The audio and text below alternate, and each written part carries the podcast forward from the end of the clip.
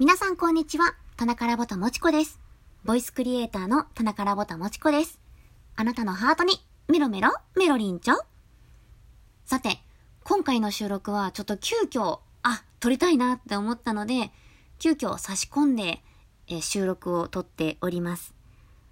何かっていうと、成人式。これをテーマにね、いつか収録撮ろうってずっと思っていて、まあ、今回、たまたまそういった機会がございましたので、ここで差し込ませていただきたいなと思います。まあ、朝ね、毎朝私、ウォーキングをしているんですけれども、そのウォーキングの途中で見かけた、振袖姿の女性たち。もうね、めちゃくちゃ綺麗だし、可愛いし、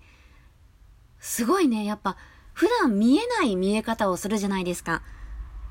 コスプレでもないんですけど、なんていうの、今まで見えてこなかった部分っていうのが、その成人式の日に現れてくるなって思っていて、やっぱ全然見え方違いますよね。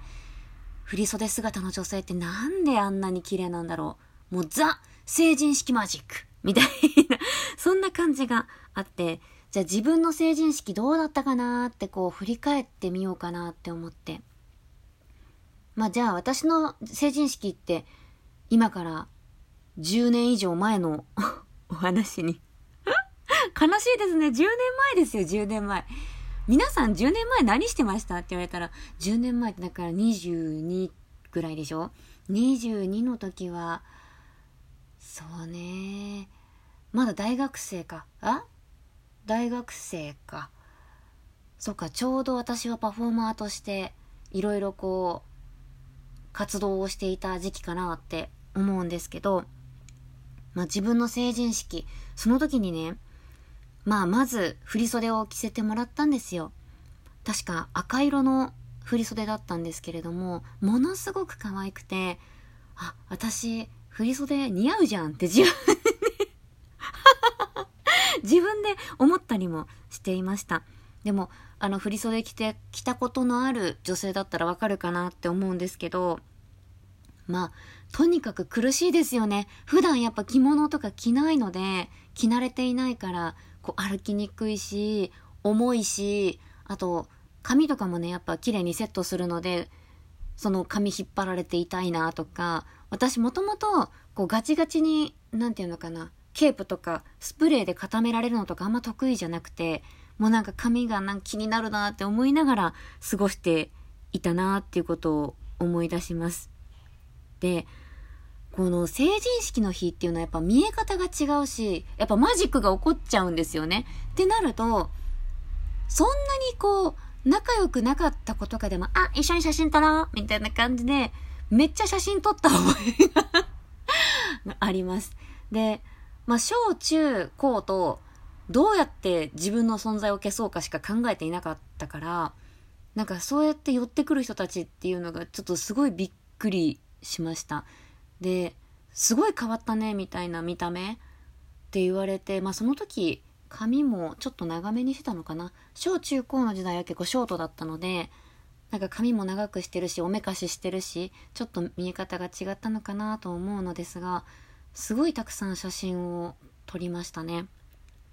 で、ここからですよ。成人式の日って、記憶もリセットされちゃうぐらい楽しいんだなって思ったっていう話なんですけどね。あの、中学生の頃に私初恋っていうものをしていて、その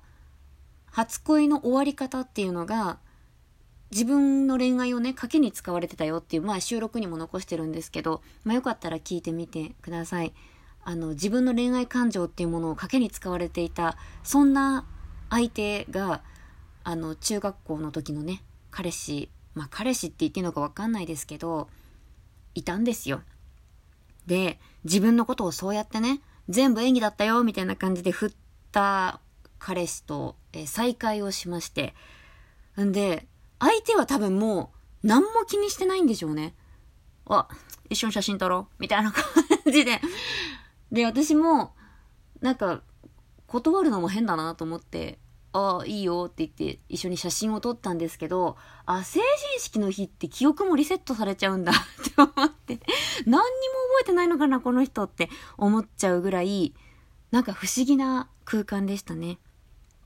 皆さんもそういった経験ありませんか？なんかこの人あんま喋ったことなかったけど、成人式の日にはどうしてかわかんないけど喋っちゃったとか、なんか全然仲良くもなかった人、むしろ喧嘩してた人と、なぜか仲良くなったりとか、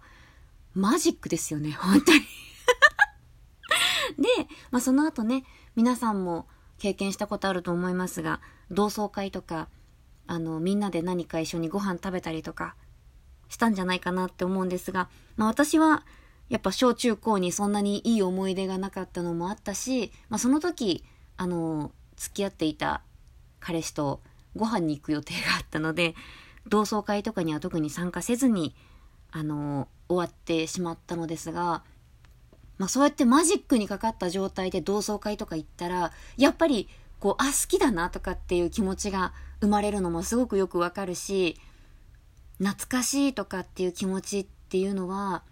恋愛を助長され、ん恋愛を促進させるんじゃないかなって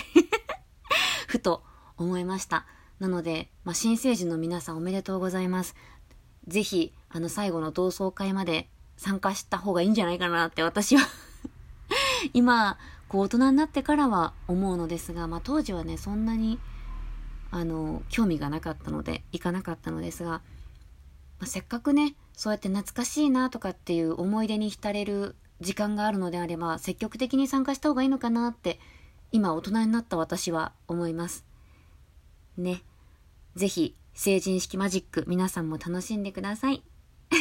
なんかそういう、ね、マジックがかかる空間は、なかなか大人になったらないのでね。うん。って私は思います。はい。まあ、今日は、あの、そんな成人式の日にちなんだお話がしたいなと思って、こんな収録を残してみました。フリートークなので聞きづらかったら本当にごめんなさい。また、あの、ちゃんと収録も撮っていきますので、よろしくお願いします。はい。まあ、今日はこんな感じかな。ここまで聞いてくださった皆様、ありがとうございます。また皆様にお会いできることを楽しみにしております。以上、棚からボタンもちこでした。バイバイ。